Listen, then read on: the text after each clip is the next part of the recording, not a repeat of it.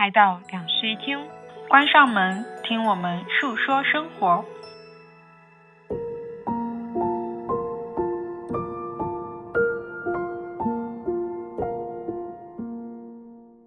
Hello，大家好，欢迎来到新一期的两室一厅，我是陈一日，我是 Sunny，太久没录了，对，光是开头就得录个几遍，我们也就嗯，已经开始咳嗽了，嗯，应该都听得出来，我们的声音是一个不太适合录播客的状态，但我们强行的想说，在二零二二年结束之前再录那么一期，嗯，所以就有了这一次录制，然后想说。也没什么主题，就无主题闲聊吧。闲聊一下，嗯，我现在的嗓子好痒啊，就是想止不住地疯狂想要咳嗽嗽，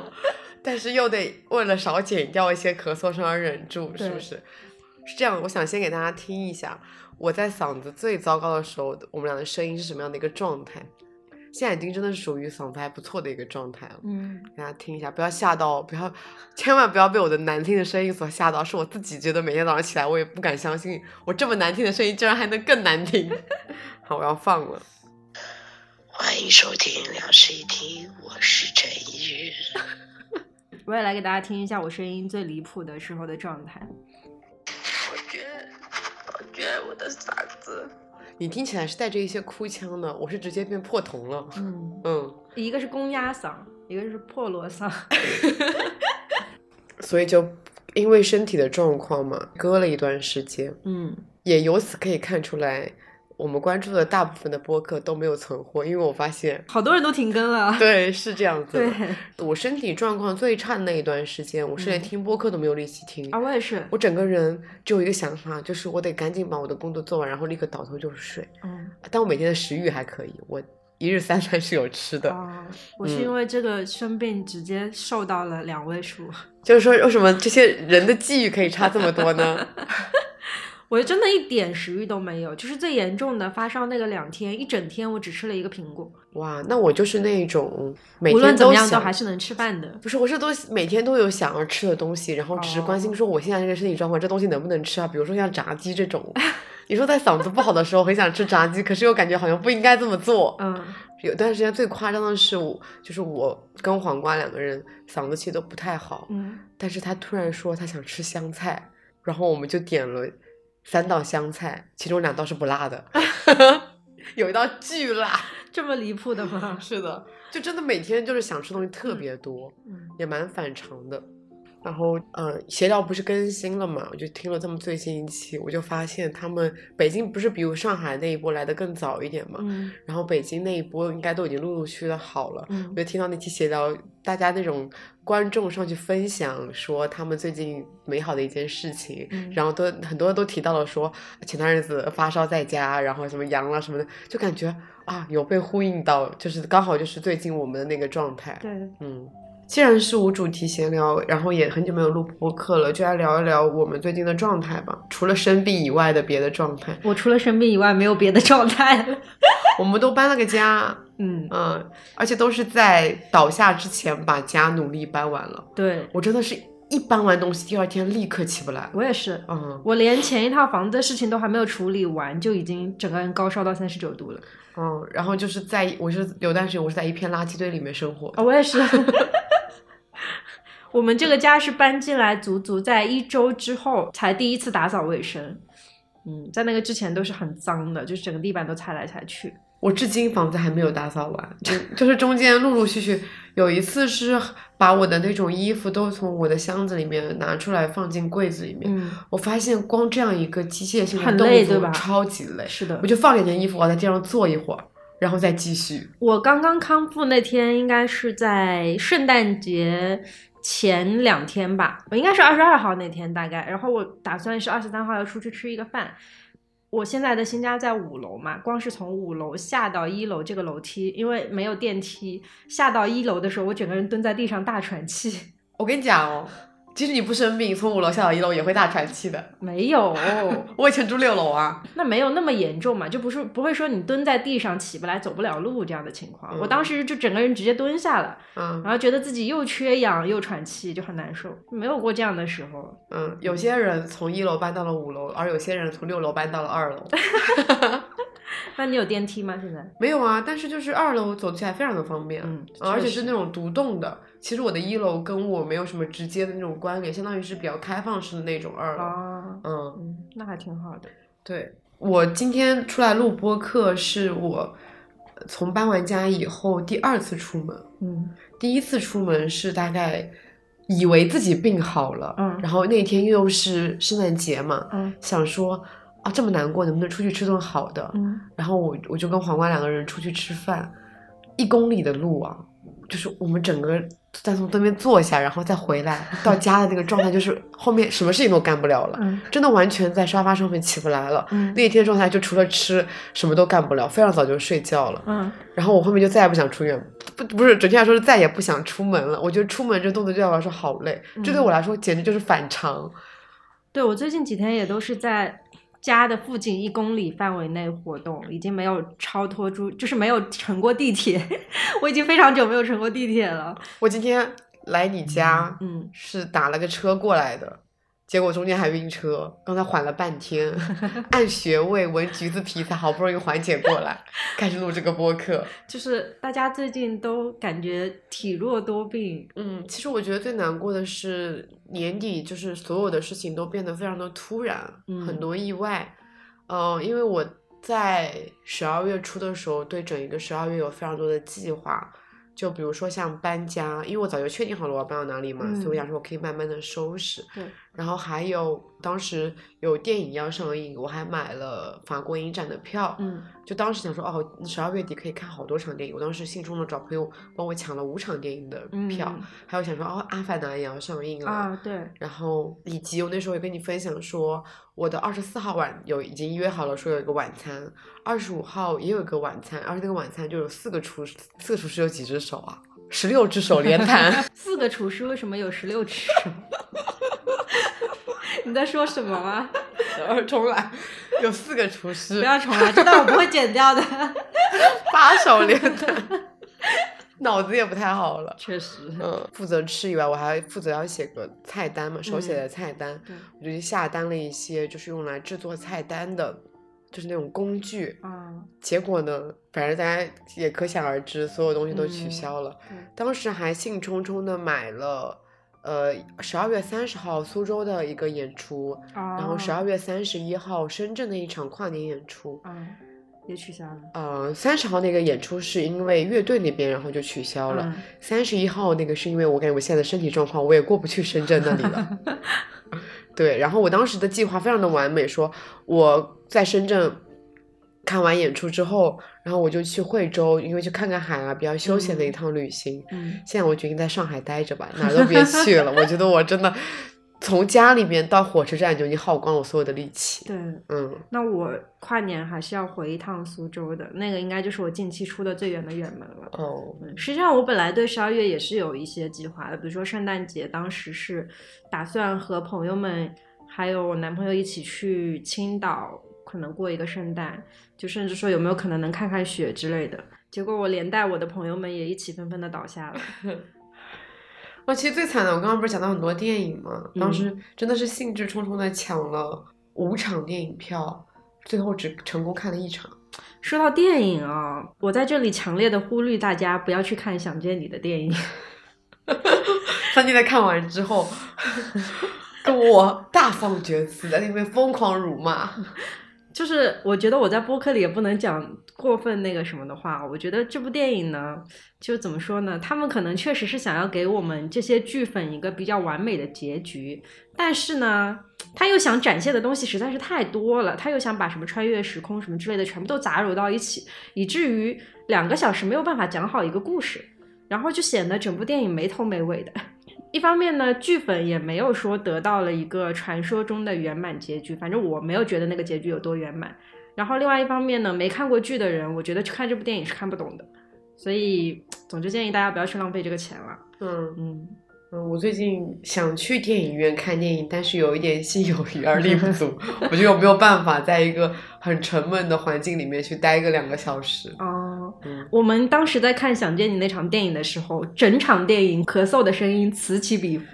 我当时不是说我在倒下前去看了我唯一的一场法影展吗？嗯然后你知道，你知道你走进那个电影院里面啊，你就会发现所有人都在打咳嗽。。对，然后呢，最搞笑的是一边咳嗽，就每每次有大幅度的咳嗽之后，就有小部分人的离场。为什么？就是可能在这样子的氛围里面，还是会觉得很紧张嘛。哦嗯，因为那时候上海一整个还没有完全的爆发。哦，嗯对，也的确在看完电影之后，我就搬了个家，然后就倒下了，哦，也不知道在哪里感染的，反正就是这个诱因非常的多。嗯。嗯，那我当时看那个《想见你》的那一场是，每隔一阵子我觉得剧情很烂的时候，就会有人走掉。哦，我最终坚持的就是支撑我看完，是我真的很想要一个圆满结局，所以我看完了。但是我看完出来就没有办法，只能大骂他。支撑你看完的不应该是许光汉在里面很帅吗？我听说许光汉在里面超级帅的。是很帅，嗯但是他的脸已经不足以撑起这个剧情了。哦嗯，，就是到这种程度，所以建议你别看。好，我直接去看看《阿凡达》吧，我《阿凡达》还没看。我《阿凡达》也没看，啊！竟然，你们嗯家楼下那个电影院就有 MX 有，但是从那场电影之后，我就不是很想出去看电影了，实在是太闷了。啊？因为我最近不是一直都在家里面活动嘛，每天除了工作吃饭以外，嗯就跟黄瓜两个人一直在看很多的剧和电影。嗯哎，你那天不是问我初恋吗？我初恋就嗯看完了，嗯初恋是蛮早期就看完的了，在我搬家前就看完了。我初恋是蛮早，就是被朋友推荐了，然后前两天才有空，才刚开看。哦，因为我之前最近又重新迷上了看科幻，所以看了好多本科幻的书。呃最近还把那个《白莲花度假村》第一季给看了。是什么？它是这样子，他其实今年出了第二季，然后因为黄瓜把第二季看完，我就我说我们一起看一下第一季吧。嗯就是他讲的是，呃，一群中产阶级上流嗯社会的人，然后住进到了度假村里面，嗯然后在这个度假村里面，人和人之间发生了一些故事，嗯然后你就会发现，他们每个人都有一些不可不人不为人知的一面，嗯然后都有比较罪恶的一面，然后会发生一个凶杀案，最后，他这个凶杀案是放在开头的，嗯然后你就会在全程里面都带着到底谁死了这样哦，事情，悬疑是吧？没那么悬疑，嗯嗯，他就但是他每一期都会告诉你每个人都是恶人，哦，嗯，哎，那我这最近这两天在看那个《回来的女儿》，你知道吗？哦，我知道嗯最近蛮火的，这我就感觉有点像全员恶人的设定就是大家又开始恐梅婷的脸了，啊！对，我真的很可怕，我天！而且我最近几天都是晚上在看，然后每天晚上梦里就是这种 黑暗的剧情。嗯嗯，那我最近还把那个《猎人出鞘二》给看了，你看了嗯吗？没有。他的一不是口碑非常的好嘛，嗯然后他的二，他据说好像还会拍第三部，就把这个拍成一个系列。嗯就是他的二一出来哦，就超多人骂，因为骂他就是你作为一个带着一点推理的，怎么可以完全放弃推理这件事情？啊，对我就是因为很多人骂，所以我没有去看这部。但是说实话，我看的很开心。是吗？他就是那种完全你不需要带着思考的爆爆米花片，哦，他把所有的那种推理都给你放在台面上面了，嗯也没有给你考虑什么反转什么的，你就把它当成一个爆米花的商业片来看，就觉得其实也可以很 OK，很开心。嗯嗯，然后我最近还看了两部电影吧，一个是汤浅证明的一个新的动画片，嗯是那个《犬王》，就是他一贯的风格，他讲了一个六百多年前的一个故事，但是他的那种内核又非常的摇滚，嗯嗯，蛮好看的。然后还看了一部叫做《晒后假日》，是讲爸爸跟女儿之间的一个故事。他拍的还有一点意识流，嗯然后他中间拍摄的手法是会穿插，呃，用 DV 机拍的画面，嗯以及会穿插那种在舞池里面跳舞的那种闪回。哦嗯，其实我当时看完以后觉得有一点点，你感觉这故事很很抑郁，嗯但是你好像找不出来非常明显的那个逻辑，在到底哪里很抑郁。然后就看了一篇就是那种评价，我才突然的意识到有很多忽略的细节被这么一说以后串联起来，你就突然感受到了这是一个非常后劲很大的故事。嗯。它的后劲大到有一点像是当时我看卡西的那个《鬼魅浮生》，嗯。还有海边的曼彻斯特那种类似的，就你当时看的时候，你不会觉得很悲伤，啊，但你在看完之后，你就反复的去回想整个故事，你就觉得那种淡淡的悲伤一直笼罩在你的心头，挥之不去了我的。前阵子重新看那个《鬼魅浮生》，就是那种感觉，就是整部电影期间我其实情绪没有任何波动的，嗯但是在它结束之后没多久狂哭。像这种意识流电影其实就是这样的，它就会把很多碎片埋藏在一个漫长的剧情当中，然后你可以在后面慢慢的捡起这些碎片，的非常的细腻，对，然后拼合起来。这个时候你就会觉得啊，我错过了好多东西。嗯，像《鬼魅浮生》，它其实埋的还蛮浅的，就是你能感觉到它前面跟后面的呼应是蛮嗯强烈的。对然后，但是也有很多是你需要，可能别人点你一下，你才能对，要联系到的看一下那个影评才会知道。对，但是像我刚刚讲的那个晒后假日这个故事啊，它没有那么明确的告诉你说到底发生了什么，嗯就是他拍的更加隐晦。一方面是我看了一下他那个导演啊，嗯本身是一个作家，然后他的那种他会用更文本性的叙述去让整个故事呈现，嗯然后他不会就是用影像的方式把它非常明白的表现出来，就很私人的那种影像。然后另外一方面是，他的确没有想要把整个故事写得很明白。嗯，我还就整个故事看完，我觉得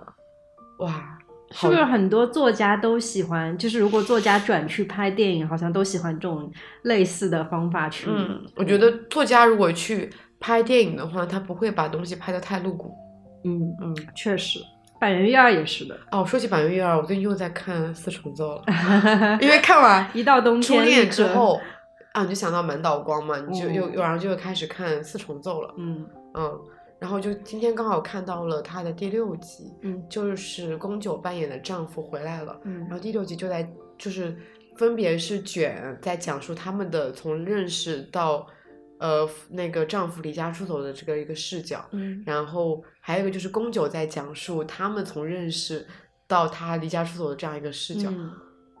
那一集真的拍的太好了，你就能感觉到，就是宫九扮演的那个丈夫明明是对妻子对卷、一见钟情，可他又是一个快速厌倦的人，嗯，因为妻子进入到了这个家庭里面，她变得没有那么的特别了，他变成了一个家庭主妇了，他也不拉小提琴了，嗯她又开始失去了对恋爱的那种新鲜感。嗯但是妻子又沉浸在这种拥有了家人的温暖里面，他非常沉浸在自己是家庭主妇这个身份里面，觉得自己拥有了家人。两个人在这段婚姻里面想的完全不一样，嗯以至于就是突然有一天就是崩坏了。那一集写的真的太好了，嗯嗯。但我跟你讲，我今天还跟黄花说，我说我有一个我喜欢的电视剧，我不会看到最后一集恐惧症，所以当时四重奏我没有看最后一集，野猪大改造我也没有看最后一集。你现在都还是没有看吗？最后一集呃没有，啊？但是我这一次不是在重温嘛，嗯我打算把最后一集给就看到最后一集，所以我其实不知道四重奏的结局是什么样子的。哦嗯，这样子啊。对我有最后一集恐惧症。我前一阵的时候开始重温《一九八八》了。一九八是那种到冬天你不知道看什么时候就会拿出来看一看。其实本来《一九八八》是在刚刚入冬那一阵子我就想拿来重温的，但是因为当时体重飙升的缘故，然后就有点不敢看嘛。前一阵子不是失去了食欲嘛，就想着说。搞不好看一看食欲能回来一点，结果确实是回来了。我在看了两集之后，我就非常的想吃炸鸡，然后第二天立刻点了姚记王吃，就是炸鸡平替一下。啊，因为它毕竟不是炸的嘛，就是感觉会对我的嗓子稍微好那么一点点，然后也满足了我想要吃鸡的欲望。嗯，昨天我点了微黄的醉鸡堡外卖，然后在家里面点了火锅，嗯哇，太舒服了，太爽了。我今天不是还带了个鸡汤过来吗？嗯，是朋友今天来把东西给我的时候，给我递了个鸡汤，然然后我说我要带来跟三弟一起喝，他说两室一厅鸡汤播客。今天是我在这个新家里面算是第一顿正式的开火，之前一直都没有正式的在这个家里炒过菜什么的，所以今天我们要吃一顿家庭烤肉。我今天中午还吃了云南米线，所以我真的这你真的一点食欲都没有减少哎。是的，就是真的从头到尾，我发高烧的时候还是在努力的吃东西。我发高烧好像没有影响食欲，嗯，而且我烧退的其实蛮快的，嗯但是说烧退了之后，后续的反应比较大，然后整个脸都不是都肿起，就是那种都嗯破皮啊、疱疹啊什么的。我高烧的那两天足足睡了两天，基本上中间没有怎么起来吃东西，也只是在喝水而已。你为什么会还能做到起来吃东西？因因为我很饿哎，我饿了就想吃东西，太好笑了。真的。但是那两天能明显感觉到是，嗯，咀嚼力下降，就你吃一会儿就觉得很累，嗯，但是那个食欲没有下降。你现在是失去嗅觉了，对吧？昨天失去嗅觉了，前两今天好了吗？今天好一点了，今天我哦都闻橘子皮了。哦哦，确实。而，且我跟你讲，失去嗅觉它不是那种让你明明显的感觉到你失去嗅觉了，嗯，是我我觉得我自己是闻得到东西的，只是你所有的东西它的味道都变得很弱很弱，哦，连猫砂都闻不到。就是我们俩，我跟黄瓜两个人很变态的，我们俩都发现我们俩失去嗅觉以后，我们就对着那个猫砂去闻，一点臭味都闻不到，真的。真的好变态。嗯，然后我就是那那，所以那两天就是疯狂的，就所有东西都得闻一下，在吃东西之前哦，就闻一下，但是好像也没有非常的影响，因为我的味觉是在的。哦，嗯，那我是就都正常的。我有一个朋友太好笑了，他在失去味觉的第一天就给我们，当时我们有一个群嘛，群里面有四个人，然后给我们其他三个人打视频，一定要让我们三个人集齐了以后看他生吞一个柠檬，他怎么会这么无聊啊？真的很好笑。我有看到，就是说在失去味觉之后去那个作动森卡，就是啊去，动森卡是苦的，然后被作到非常非常的，就是哇超苦，就是失去味觉都能感受到的苦味。是的，这个也很好笑。哎呀，说起来，我们刚才还在聊说，最近又开始玩 Switch 了。嗯，对，最近迷上，我有我有一天超神经，那天迷上了在动森里面打工嘛，我打工打到一点多，凌晨一点多，至于吗？孜孜不倦的在那边给小动物造房子。哦，然后最近，因为你知道我是那种买了《分手厨房》以后非常非常菜，所以就一直不给没有一个人根本玩不了。嗯，然后最近跟黄瓜两个人就在玩这个游戏嘛，但我们俩同时很菜，嗯，每天真的只能过一关。如果加上一个我的话，我会在那边顶着疯公鸭嗓骂骂你们。但是我有是之前去朋友家，呃，就去那个松江的朋友家嘛，嗯去他们家待了一下一天，然后那一天里面就是都玩了各种游戏，我就发现我玩所有的游戏都很菜，就是玩赛车，马里奥赛车，我永远都是最后一名。然后就是玩动森。哎，没有啊，你打 sports 打的挺好的呀。啊，我只有 Sports 打得不错，哦。嗯，Sports 最近还推出了高尔夫，啊，对，我听说了。太好玩了，我我的高尔夫打的也不错。好，然后，嗯、当时还玩那个分手厨房嘛，嗯。我就突然意识到了这个游戏啊，你只要不带着任何的功利心去玩，嗯，它就是一个很好玩的游戏。就是只要你不想赢，它就很好玩你。只要不想赢，你就就是你不要想着辱骂对方，大家就是分工分好以后，嗯然后就是互相接力一下，嗯不要想着你们会不会过这一关。嗯当然，前提最好是有一个人把你这个都把你这个分手厨房里面的所有的关卡都已经过了以后，你可以随意挑选某一关去玩，哦，确实。然后你就会发现这个游戏无比的好玩，大家失去了一些辱骂的心情。这样子啊，真的可是我打游戏就是很功利的，我一定要过，一定要赢。没意思，没有我们从来不一起打游戏，就是这个原因哈。嗯，确实。我最近突然间开始重新玩动森的原因，其实还蛮悲伤的。是这样的，就是在动森里面，它会有一个设定，就是它里面的 NPC 会有一个是收到妈妈的来信，嗯，然后你会在每个季度、每个季节，或者是在比如说冬天到来或者季节更替的时候，你会收到他的来信，然后里面会有他的什么蛋糕、手做蛋糕、手做。我前两天刚吃了个妈妈做的手做蛋糕。对，然后我因为收收不到现实生活当中妈妈的来信了，所以我就靠这个东西去支撑一下我的意志力，所以我重新开始玩东西。哦，原来如此。对，我之前有听说过一个类似就是这种这样子的故事。哦，我知道他那个故事是他的妈妈还之前在动森上面玩过，然后在他的那个机存档上面留下了一座岛，呃，没有留下了一座房子，然后呢，他还在里面就是给他设置了非常多定期的来信，是真实的自己写过的来信，然后每一个来信里面会附有一些祝福，还有一些什么就是游戏里的零钱之类的。嗯，是那样一个故事。那我这里的话是没有妈妈的存档的，但是就是给自己一种怎么说呢，一种麻痹的行为吧，让我觉得他可能真的是搬去了一座岛屿，然后可以定期给我寄一点信这样子。嗯，对。说起来嘛，我我当时刚开始玩动森的时候，其实没有非常的早，嗯是在动森这个游戏已经流行了一段时间以后，然后才开始玩的嘛。嗯嗯，但是我没有经历过那个疯狂打工的那段时间，嗯是因为我一玩这个动森，就有我的好朋友就是来我的岛上，给我丢了非常多现金，你失去了这个游戏最基本的乐趣。他就一下子给我丢了几百万块钱，嗯，我就不用再去。我中间试图的想要去卖过大白菜，你这样很无聊啊。就一定要享受那种就是收大白菜和每天紧张的盯着大白菜太紧张了，程太紧张了，我我只想种田。我当时最疯狂的时候，就是那个时候大家都非常疯狂的时候，出现了一个网站，然后那个网站只要你输入你每天的大头菜的那个价格，它会给你预判后面的走势。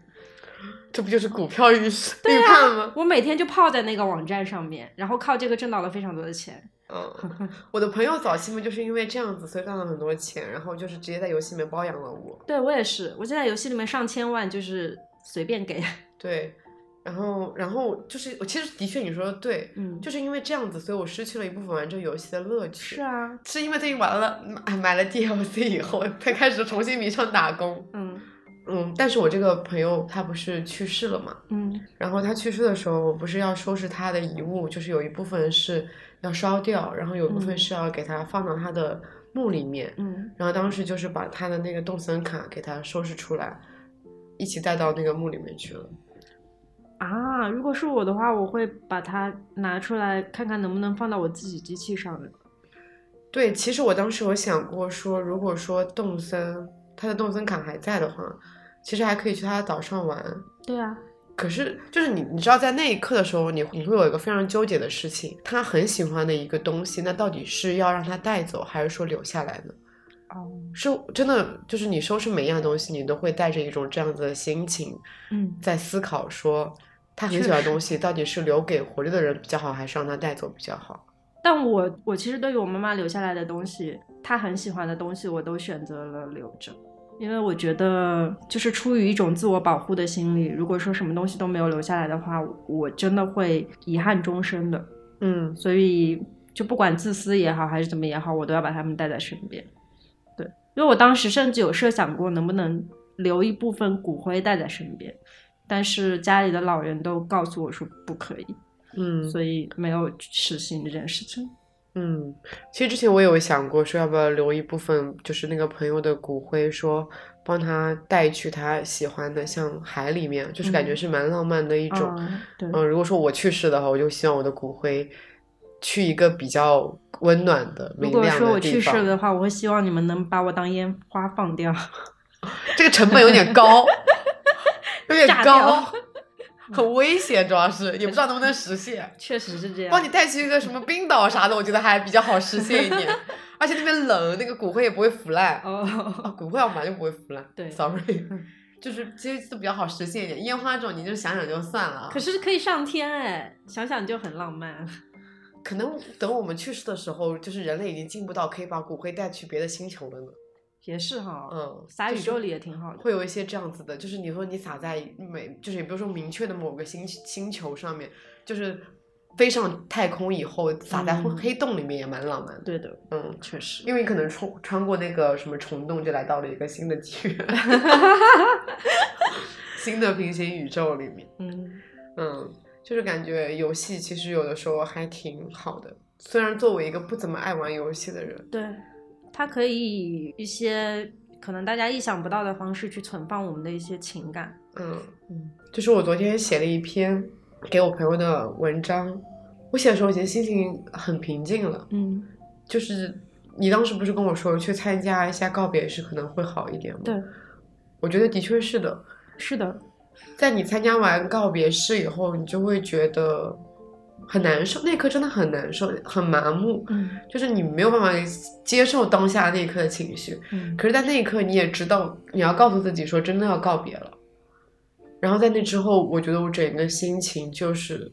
平复了很多。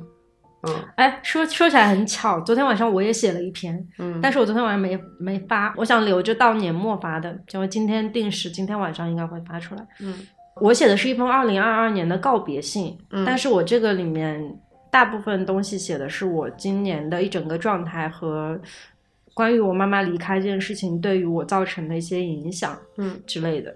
然后昨天晚上整个写的过程非常的悲伤，就感觉有很多痛苦在蚕食我的身体这样子。但是写完之后，突然间就又觉得很释怀，还不是怎么着，反正就是身体一轻松。我现在突然又觉得写东西其实还挺好的。哎，真的，这个想法哦，在我今年年底的时候也有一些意识到。嗯我在翻我以前写的东西的时候，我就能感觉到当时的我的那个状态，就是有文字把我的当时的心情记录下来。可能那心情已经非常淡了，可是有文字的存在，我觉得很好。它会给你然后存放起来。而且在我心情非常悲痛的时候，嗯文字是我就连话都说不出来的时候，就真的会有这样的时刻。嗯，文字是我唯一能缓解情绪的方式。对我也是我。发现我把它写下来以后，我的悲伤有那么一点被稀释掉了。嗯嗯，然后包括像我给我朋友那一封信，我是以第一人称去写的嘛，嗯，我会觉得我很像在跟他对话。对话嗯，这是尽管就是他是一个没有回信的事情，可是我觉得我会一直做给他写信这样一件事情，嗯。嗯，所以我觉得我能写东西是一件很好的事情，我感觉明年应该会试着去多写一些东西，就是多记录，包括像用声音记录，然后用影像记录，用照片记录，用文字记录都非常的好。我前两次就收到了我拍的胶卷嘛，我有被自己拍的胶卷感动到，嗯那个光也太细腻了，就是你尽管知道胶卷已经长成这副死相了，你还是会觉得胶卷带来的那种感动，它是数码没有办法嗯，替代的。确实。你的技术再好，你的产你的那个相机再好，你都没有办法像胶卷那样子去捕捉那个未知的那一刻。对，你在你拍下那一刻的时候，你只记得你那个眼睛里面看到的，然后我会发，我在在可能一个多礼拜以后，或者更久以后，嗯收到了我拍下那个卷的照片，当时的那种阳光的温度，然后那种风的触感，全都又再一次地通过照片向我重现了。嗯，对，我觉得像这种没有及时性的东西，都还挺有意思的。其实文字也是一种没有及时性的东西，嗯因为你当时在写下来的过程当中，只是说我要把我眼前的一切去存放进来，而并不会说我要把我浓烈的情绪通过这个文字去展现出来什么。其实没有这种目的，就只是说单纯的记录一下。但是在很多年之后，我们掏出我们曾经在那个时刻觉得没有什么的文字和相片的时候，会突然间觉得非常的感动。但数码其实就不会这样子，数码就会有一种很精致的雕琢的感觉，就是那个当下我拍了一张很漂亮的照片，然后后面我还用 P 图软件给它修的很精致、很漂亮。我日常是一个非常喜欢记录的人嘛，嗯我会记录很多很多微小和具体的事情，小到说，嗯，路上的那些奇怪的招牌，然后我嗯。今天穿的鞋子，然后还有今天吃的什么食物，嗯。喝的什么咖啡，然后今天看到的书里面的哪一部剧组我非常的喜欢，嗯所以我的相机里面，就是我的手机相册里面挤满了各种各种乱七八糟对，你简直就是个素材库。就是当我们这个播客缺少封面的时候，只要在你的相册里面翻一翻对，就是真的。而但并且我是一个不喜欢整理的人，啊，以至于我真的就是每只手机里面都有上万张待整理的照片。啊，然后我今天不是要录这个播客嘛，嗯我就在来的路上，就是试着从二零二二年的一月份翻了一下，我手机相册里面到底都有什么。嗯，真的好多照片，半个小时就翻了两，翻到二月，多到这种程度，就很多细节在我已经不记得了，因为已经一年过去了嘛，嗯所以很多细节我都已经不记得发生过了。可是再一次看的时候，我觉得啊，原来这一年我其实还是有蛮多开心的时刻的，嗯，它不是全然都是糟糕的。嗯如果在今年，不管是在做年终总结也好，还有跟朋友聊天也好，在聊起来今年这一年的主旋律的时候，我发现我一整年都没有过开心的时刻。跟我一起看海的时候也不开心吗？就是说实话，不怎么开心。我我伤心了，听到这个话。其实不是因为朋友的缘故，真的是因为自身的精神状态的缘故，就是那种绵长的痛苦，它一直在蚕食我的身体，所以没有办法。然后我也不知道这这种痛苦还要待多久，但是我就是其实我现在突然间觉得啊，就是对于自己的精神需求了解的人真的很厉害。因为我以我好像我以前一直觉得我是一个对于我自己精神需求非常了解的人，就是我知道我自己的精神层面需要什么样的东西。我曾经一直以为是这样的，但是到今年出了这个事情之后，我突然间发现我身上阐释出来的一些慌乱、焦躁什么的，都是没有对应的解决办法的。就到真正最低落的那一刻的时候，我发现。原来我的精神层面一直都没有任何人，或者是没有自己的办法能够去解决它，我就只能让任它留在我的身体里，然后就蔓延，就不舒服。所以我今年有过很极端的时刻，然后我后来慢慢就去寻找这样的方式嘛。我想着说，我重新去看一些哲学，看一些心理学，看看书里有没有办法能够有方式能够去解决我的这种我自己都解决不了的痛苦。然后所有的人，包括心理医生，都告诉我说，你要和自己。的情绪去和解，可是这个东西它毕竟是一个很悬浮的东西，嗯，所以我慢慢觉得掌控精神力是一件很难的事情，但它可能会成为我明年非常重要的一个课题，嗯，哎，那我一直没有过所谓的我需要去掌控我情绪的那种很明确的想法，我不知道是因为你的性格所致，还是因为经历所致啊，就是我自己。因为我也有呃聊天的那种固定对象嘛，然后那个朋友他跟你的性格差不多，也是快乐小狗类型性格，但是这个朋友他在去年的时候也是经历了一场非常大的跟我程度差不多的家里面的灾难，也是他的至亲离世，然后到今年一整年，因为我去年知道了这个事情，所以我今年很多悲痛都是跟他说的，我觉得他可以共情我，所以我去跟他讲了很多。我的遗憾，我的痛苦之类的，然后他就跟我袒露心声，说从他发生那一刻这些事情之后开就开始，他的一些人生观和曾经建立的这种所谓的情绪都崩塌掉了，然后他现在的感觉跟我是差不多的，所以我感觉可能是因为我们在过于年轻的时候经历了一些就是太悲痛的痛苦，所以确实一下子没有办法处理它，然后我们需要很多年去学习。嗯，说实话，我是觉得我一直都有那种逃避机制在我身体里面，在我的心理状态里面，我会把自己困在一个我自己明确会怎么样发展的一个处境里，嗯，只做具体的和微小的事情，嗯做一些很小单位的事情，所以我很爱做计划，但只会做一个大框架的计划，我不嗯。会去，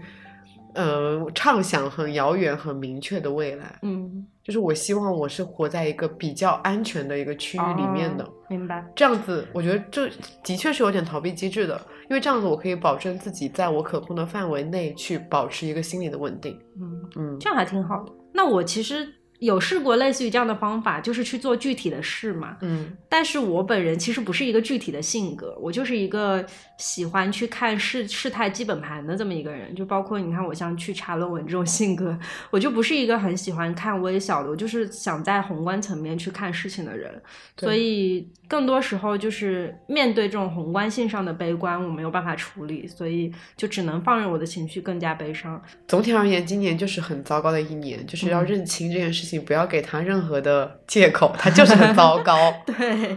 就是这糟糕到我觉得他已经不可能更糟糕了。我这该不在立 flag 吧？这样的不会吧？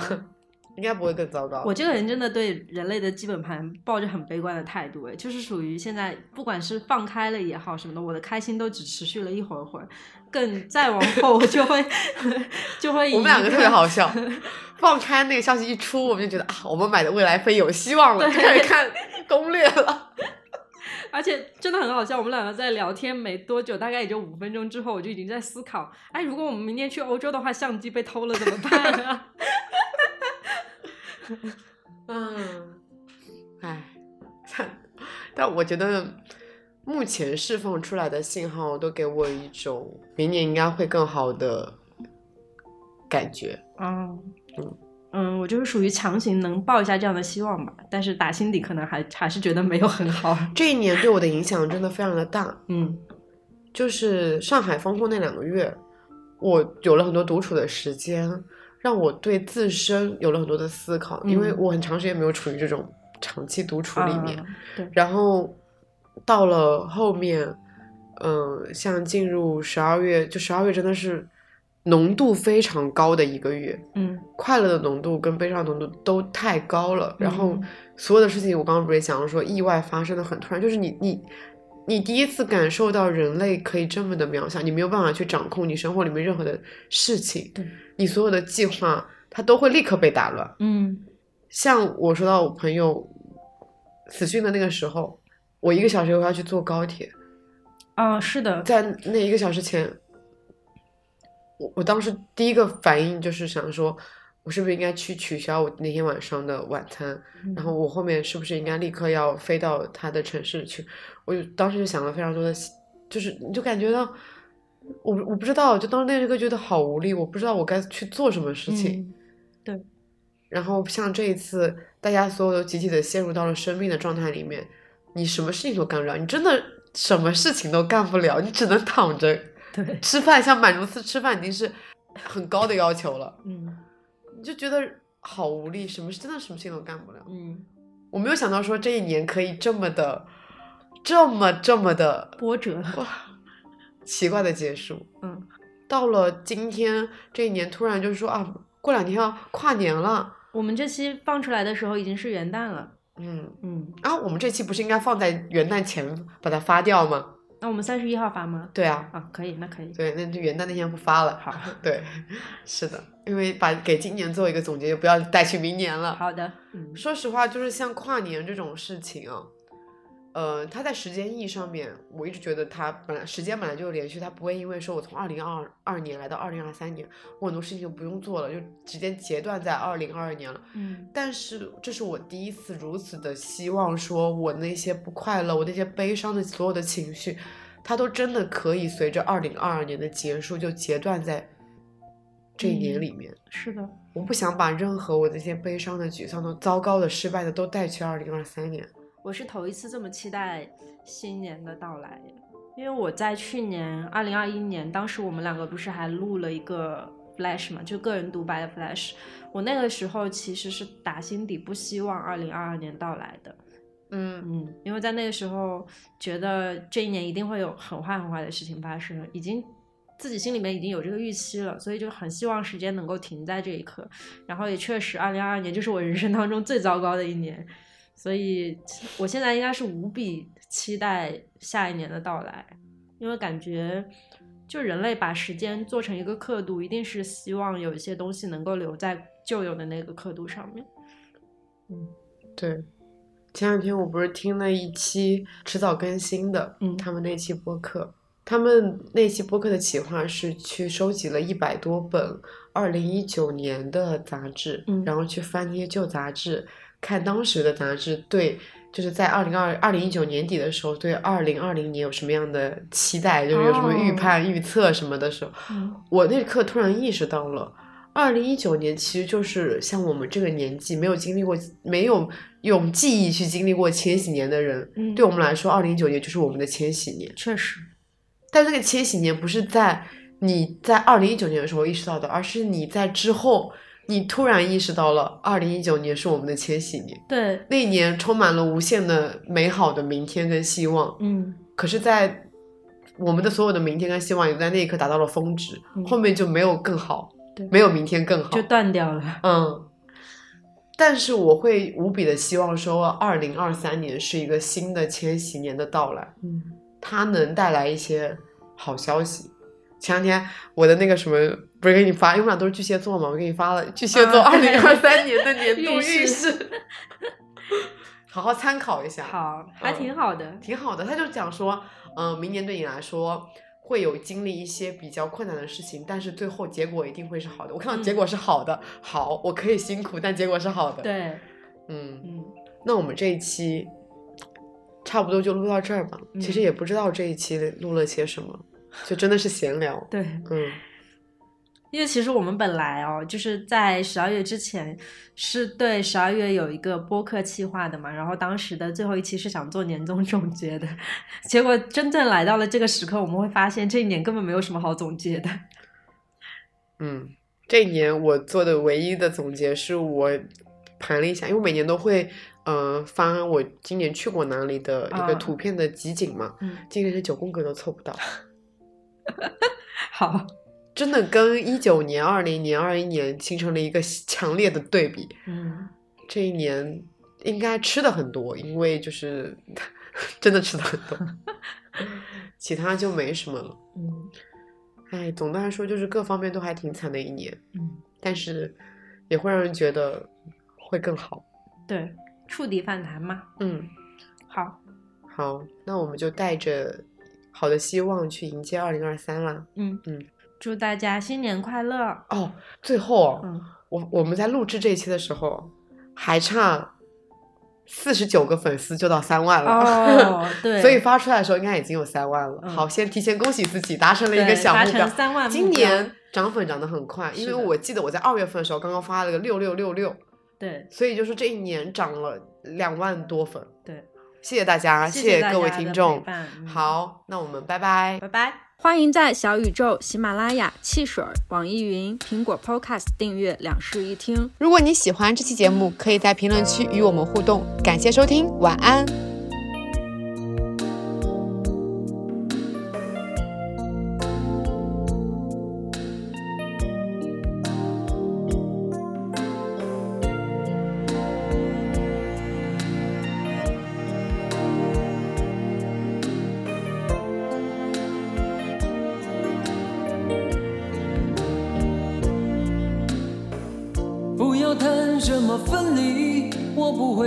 这样而哭泣。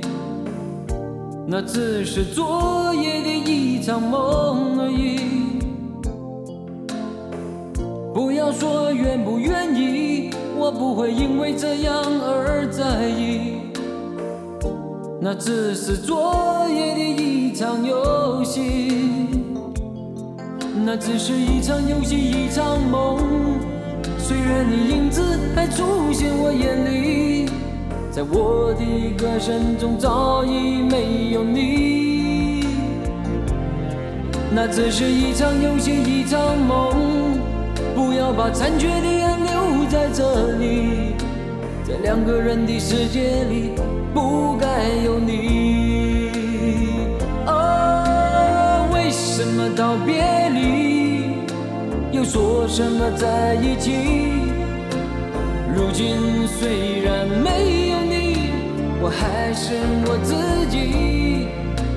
说什么痴情永不渝，说什么我爱你。如今依然没有你，我还是